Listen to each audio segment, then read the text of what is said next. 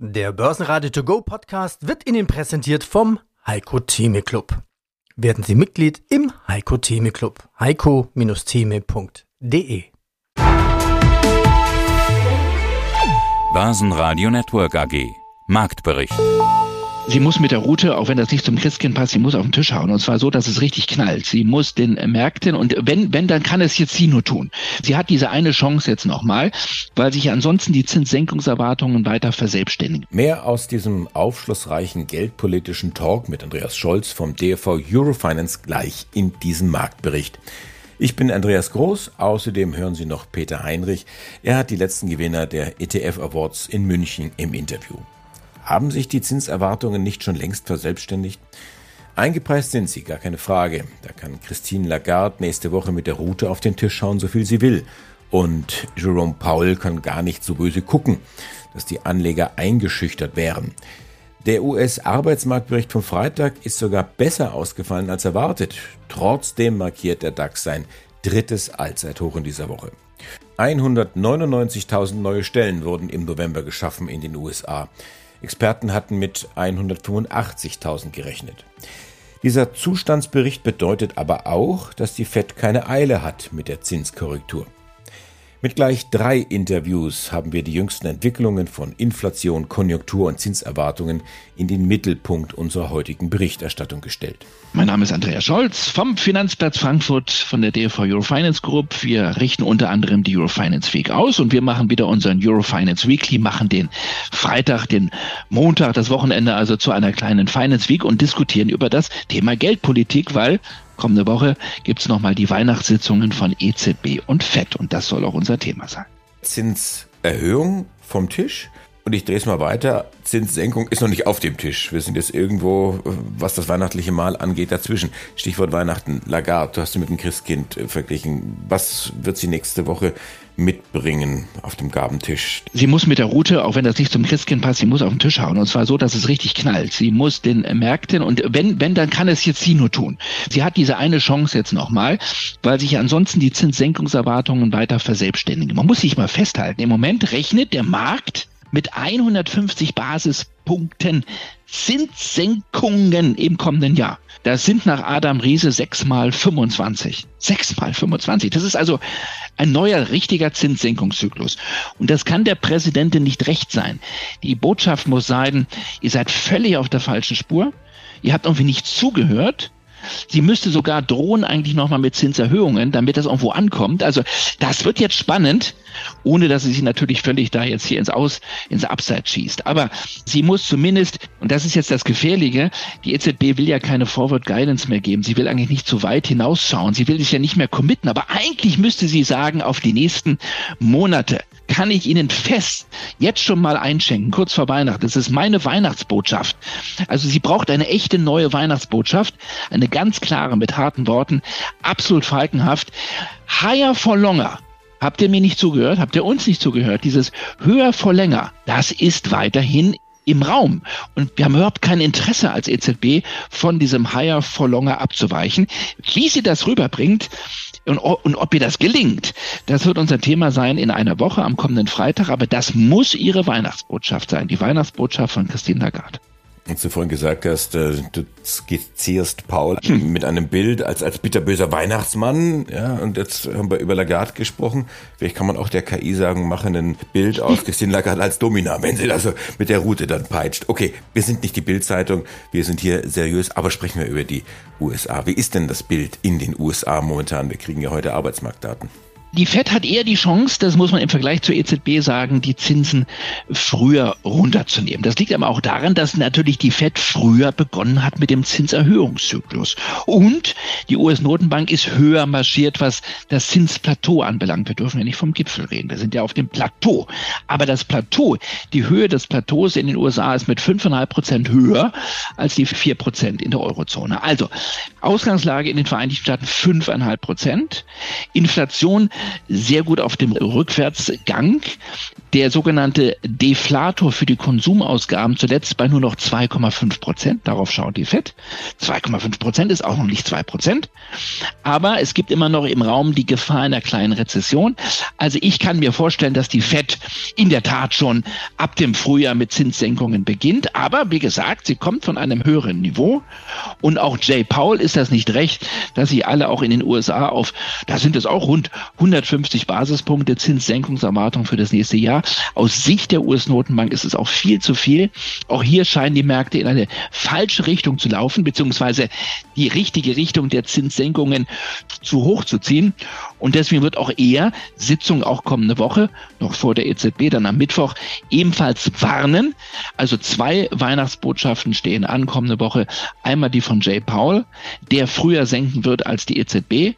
Aber auch für ihn sind diese Diskussionen verfrüht, der auch einen Riegel vorschieben muss und auch nochmal gegenarbeiten muss.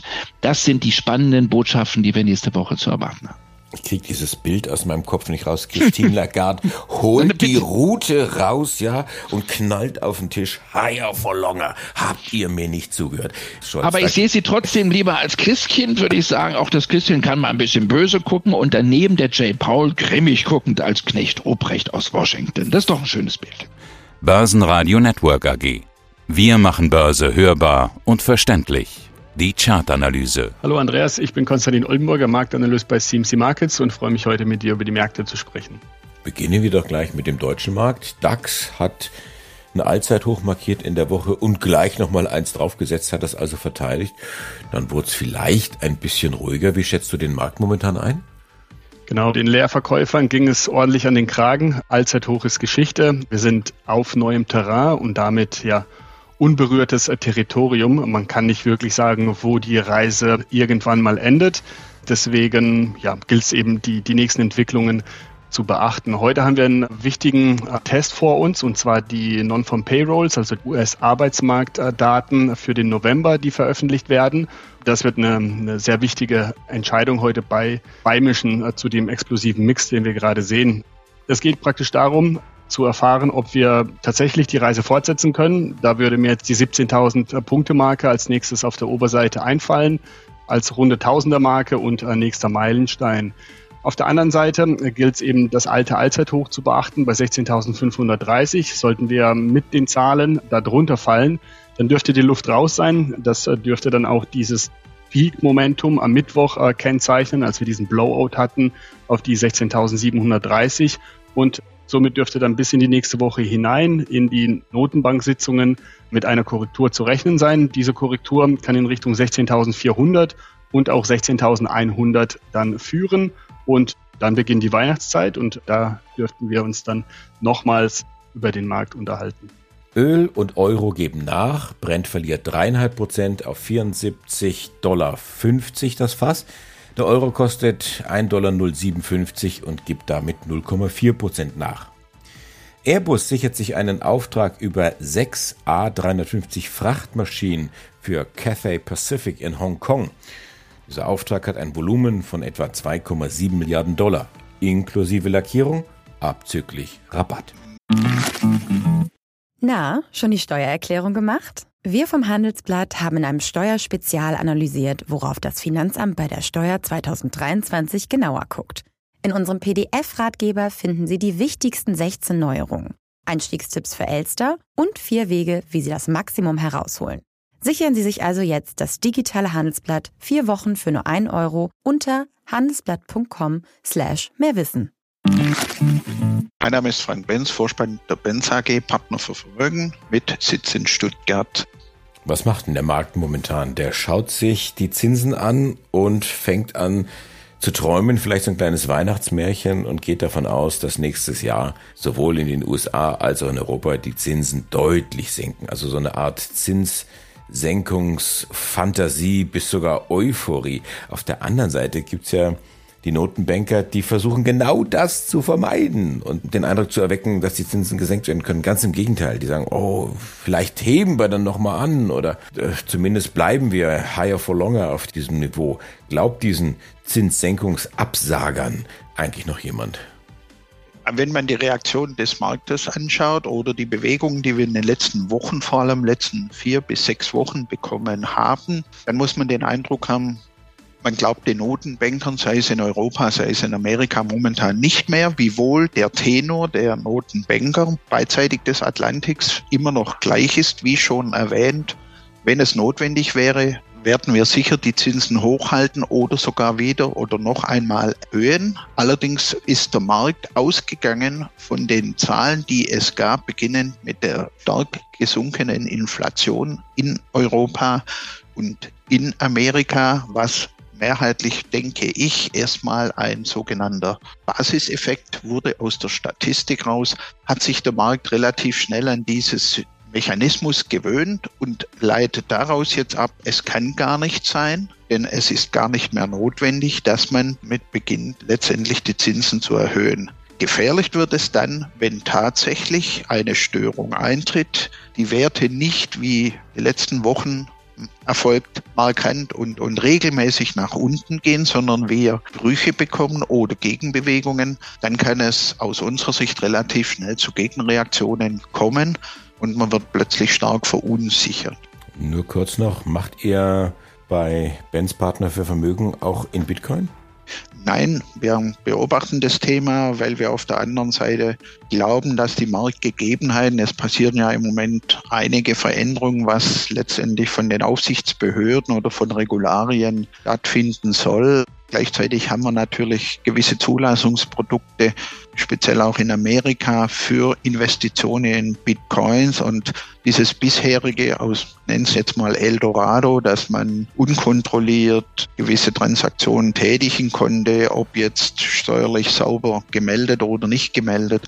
Das waren für uns immer Themen, wo wir gesagt haben, wir halten uns heraus, zumal wir uns dem klassischen, momentan noch dem klassischen Kapitalmarkt verschrien haben, von der Aktie über Anleihen und das Ganze auch noch mit Mischprodukten also sei es über Fonds, ETFs oder ähnlichem. Aber die Sonderinstrumente, sage ich im Moment, die beobachten wir, halten uns aber momentan zurück, einfach aus den genannten Gründen, weil wir nicht glauben, dass der Markt schon sauber, sag jetzt mal, ausmoderiert wurde oder dass es noch zu viele Bereiche gibt, die unklar sind. Und deshalb ist es eigentlich für uns momentan noch kein Thema, in dem Bereich zu investieren. Börsenradio Network AG. Wir machen Börse hörbar und verständlich. Momentan ist die Stimmung nicht säuerlich, sondern sehr positiv, gerade was das Thema Zinserwartungen angeht. Das befeuert ja diese Rallye. Ich habe Stimmen gehört, die mahnend sagen, da ist zu viel Optimismus drin, das ist schon so eine Zinssenkungseuphorie. Jetzt haben wir nächste Woche zwei wichtige Notenbanksitzungen, FED und die EZB, beide mit ihren Weihnachtsbotschaften. Werden das frohe Botschaften sein oder haben die Routen dabei? Wahrscheinlich neutral. Letztendlich kann man tatsächlich sagen, dass die Erwartungen im Moment etwas übertrieben sind. Es werden ja, ja deutliche Zinssenkungen für das nächste Jahr bereits eingepreist. Jetzt für den Oktober, also für nächste Woche, dürfte eigentlich nichts passieren. Die Wahrscheinlichkeiten deuten im Moment am Markt darauf hin, dass eben nichts getan wird. Die Zinssätze werden unverändert bleiben. Letztendlich bleibt es dann auf den Pressekonferenzen zu sehen, ob gewisse äh, Veränderungen im Wording getätigt werden. Ja, und der Blick richtet sich dann eben auf das nächste Jahr, vor allem auf das Ende des ersten Quartals. In den USA muss man festhalten, dass bereits fünf Zinssenkungen eingepreist sind und deswegen ja das Eingangsstatement, das wahrscheinlich zu viel ist mittlerweile oder für die EZB äh, werden sogar sechs Zinssenkungen eingepreist. Letztendlich, ja, die Notenbanken machen im Moment nicht den Eindruck, dass sie in diese Richtung tendieren werden. Man muss aber auch die Geschichte beachten. Und zwar ähm, haben die Notenbanken, wenn sie tatsächlich eine Änderung vornehmen, äh, sind die häufig noch aggressiver als aktuell die Annahmen vom Markt ähm, hindeuten. Und deswegen, wenn die Notenbanken senken, dann wahrscheinlich mehr, als im Moment eingepreist ist. Und ob sie überhaupt senken, ist dann die entscheidende Frage. Und ja, das wird dann eben eine Antwort erst darauf finden, wenn wir dann ins nächste Jahr dann laufen. Einen kleinen, aber hochwissenschaftlichen Exkurs gab es in die Schweiz. Professor Thilo Stadelmann, einer der führenden KI-Forscher, er war zu Gast im Credo-Podcast. Zitat, Will man eine KI mit Emotionen? Vielleicht. Könnte das gefährlich sein? Sicher. Und nützlich. Zeitbedarf etwa 45 Minuten. Hier ein Ausschnitt. Also wenn ich das jetzt mal auf meinen Horizont runterbreche, dann kann man ja sagen, dass es komplexe Rechenprozesse sind, die dort ablaufen, die mit Hilfe von, wie sagt man so schön, mit Deep Learning sozusagen komplexe Sachverhalte besser abbilden, als man das jetzt mit menschlicher oder mit normalen äh, Maßstäben machen könnte. Also beispielsweise kann eine Verkehrsbetreibergesellschaft besser ihre Fahrpläne koordinieren oder man könnte im Lehrerzimmer besser Stundenpläne organisieren oder man kann sogar vielleicht sogar als Architekt Häuser planen durch künstliche Intelligenz oder wir im Bereich der Vermögensverwaltung können Portfolien konstruieren. Also es wird sich in alle Bereiche hineinbrechen. Die Frage ist nur, wir brauchen ja trotzdem das fachliche Wissen, um zu beurteilen, ob letzten Endes diese Prozesse, die da gemacht werden, auch das ist, was wir raushaben wollen. Also wenn ich als Vermögensverwalter die Algorithmen, die dort verwendet werden, nicht mehr weiß, sondern die einfach dann irgendwem überlasse, dann weiß ich ja nie, ob ich überhaupt da ankomme, wo ich hin will. Und so ist es wahrscheinlich auch in allen anderen Bereichen. Das heißt, das Fachwissen beziehungsweise die menschliche Kontrolle muss ja trotzdem noch bestehen bleiben. Unbedingt. Für die Ergebnisse sehr, sehr wichtig, dass man zumindest eine Grundvorstellung hat, wie, wie funktionieren die Methoden, die man da gerade einsetzt, weil dann weiß man so ein bisschen auch, wo hat also wo sind vielleicht blinde Flecken in den Ergebnissen? Auf welche Fehler müsste ich gefasst sein? Auf welche Übertreibungen vielleicht? Also ein gewisses Verständnis hilft. Es muss nicht in jedem Fall absolut tief gehen, aber es lohnt sich, genauso wie sich ein Grundverständnis vom Auto lohnt. Wenn man Auto fährt, wenn man eine Panne hat, kommt man dann leichter wieder voran. Vielleicht kann man noch selber irgendwo was machen. Man muss dafür kein Automech sein was man auf jeden Fall können muss, man müsste eigentlich den Task, den man dem Werkzeug überträgt, eigentlich auch selber machen können, oder? Immer ein ganz einfaches Beispiel, wenn ich in meinem Garten einen Baum fällen will, dann bin ich mit der Kettensäge schneller als mit der, mit der Handsäge, kann also dieses mächtige Werkzeug verwenden, um mir das Leben einfacher zu machen, aber ich muss wissen, wie man einen Baum fällt. Wenn ich nicht weiß, wie man einen Baum fällt, fällt er den Nachbarn aufs Dach, egal ob ich die Kettensäge oder die Handsäge verwende. Und bei der KI, wenn ich den Text nicht schreiben könnte, wenn ich keine Ahnung von der Materie habe, die ich hier analysieren lasse, dann kann ich nachher das Ergebnis nicht checken und weiß nicht, ob das was taugt. Kürzlich wurde bekannt, ein New Yorker Anwalt hat offenbar sich seine gesamten Gerichtsdokumente von ChatGPT schreiben lassen und ChatGPT hat wild darauf losfabuliert, irgendwelche Gerichte, Fälle, Namen und sonst was, Aktenzeichen erfunden, die es nicht gab, wie das diese Systeme machen, oder? Sie schreiben plausiblen Text, nicht wahren Text, sie haben kein Konzept von Wahrheit.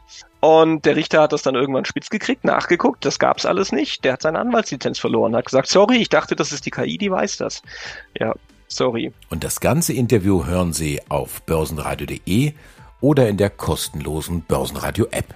Anfang der Woche trauten wir unseren Augen nicht. Im frühen Handel bei uns, beziehungsweise späten Handel in Asien hat der Goldpreis einen Satz nach oben gemacht. Über 2150 Dollar die Feinunze. Der Spuk war dann relativ schnell wieder vorbei. Wie schätzt du den Goldpreis momentan ein? Genau, es wurde so ein kleines Leckerli verteilt, das dann direkt wieder weggenommen wurde. Ja, die Freude über das neue Allzeithoch währte nur kurz. Wir haben jetzt deutlich abgegeben, knapp 150 Punkte in drei Tagen, jetzt seit zwei Tagen eine Konsolidierung wieder auf dem ehemaligen Ausbruchsniveau bei 2009 US-Dollar. Und diese Marke ist auch enorm wichtig. Im Prinzip gilt es für die Bullen, diese Marke zu verteidigen. Dann hätten wir in dem Aufbau in den letzten Wochen einen gewissen ersten Schub gesehen. Der wurde jetzt durch diese Euphorie korrigiert und der nächste Angriff auf die 2080 könnte dann tatsächlich real werden. Mit real meine ich, dass wir dann dauerhaft über diesen alten Allzeithoch notieren werden und dann uns eben den Weg freischaufeln, um ja, weitere Rekorde äh, zu erreichen. Da könnte man Zielpunkte nennen bei 2240 und 2360. Die Bullen wären geschlagen, sollte der Kurs unter das Tief vom 13. November fallen. Das waren ja die Inflationsdaten in den USA im letzten Monat und diese Marke liegt bei 1930. Und ja, geht es unter diesen Punkt, dann dürften die Bären die Oberhand hier haben. Und äh, ein weiterer Abverkauf in Richtung 1810 dürfte dann die Folge sein. Der Warnstreik der Lokführer am Freitag vor dem zweiten Advent ist super ärgerlich für viele betroffenen Pendler und Reisende, aber eine Kindergartenveranstaltung gegen das, was gerade in Skandinavien abgeht. Dort wird nämlich Tesla lahmgelegt.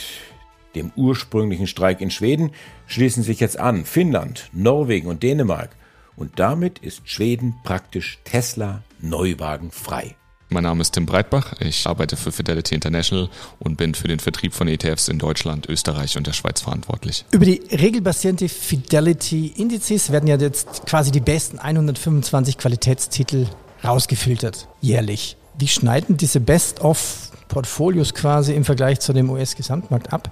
Gute Frage. Also ich glaube, vorneweg würde ich gerne schicken, dass Dividendenstrategien sich in den letzten Jahren tendenziell schwer getan haben im US-Bereich gegen den Gesamtmarkt, was einfach an der Tatsache liegt, was ich eben kurz erwähnte, dass natürlich der US-Markt sehr tech-abhängig war sozusagen. Ja, und man kann ja sagen, Tech-Anleger wollen eigentlich den Gewinn der Aktie mhm. und denen ist fast egal, was an Dividende ausgeschüttet wird, oder? So ist es vor allem, weil tendenziell Tech-Aktien auch keine bis wenig Dividende ausschütten und insofern waren natürlich klassische Dividenden-ETFs dann eher hinter dem Gesamtmarkt geblieben.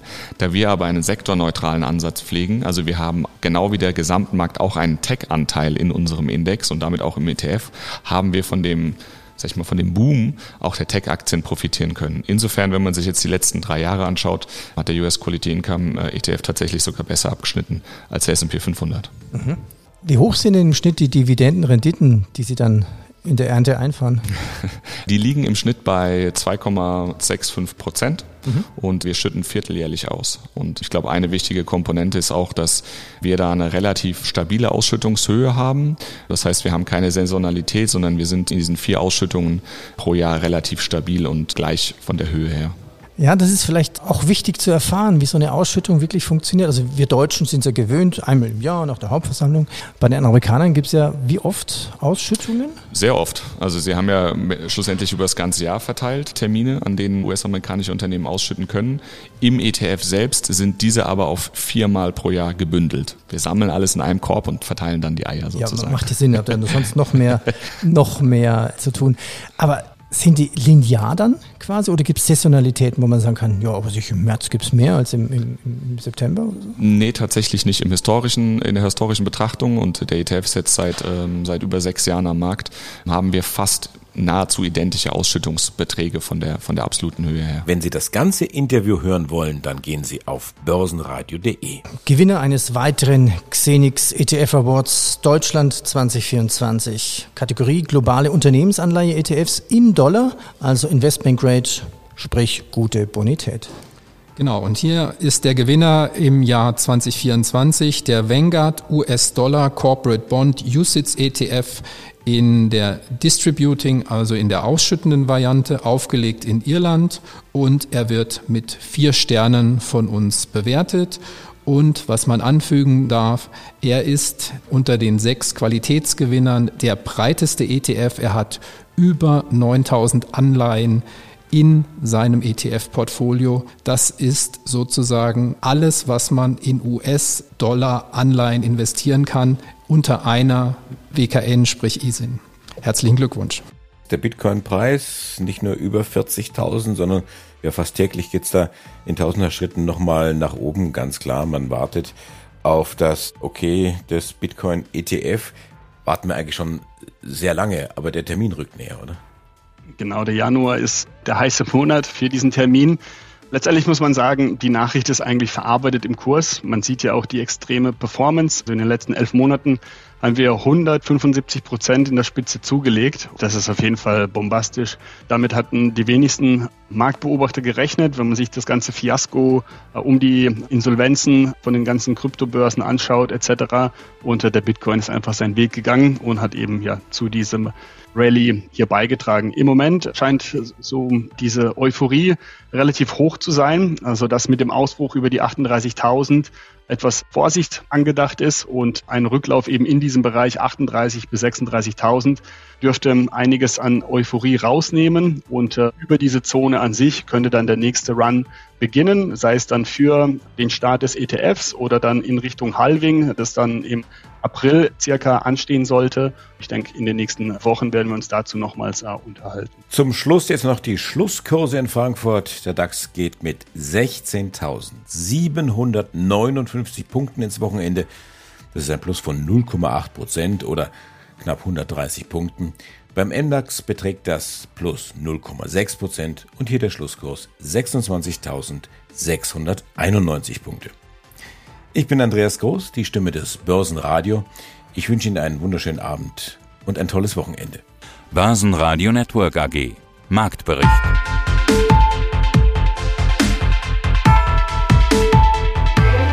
Das Börsenradio Nummer 1. Börsenradio Network AG. Der Börsenradio To Go Podcast wurde Ihnen präsentiert vom Heiko Theme Club. Werden Sie Mitglied im Heiko Theme Club. heiko-theme.de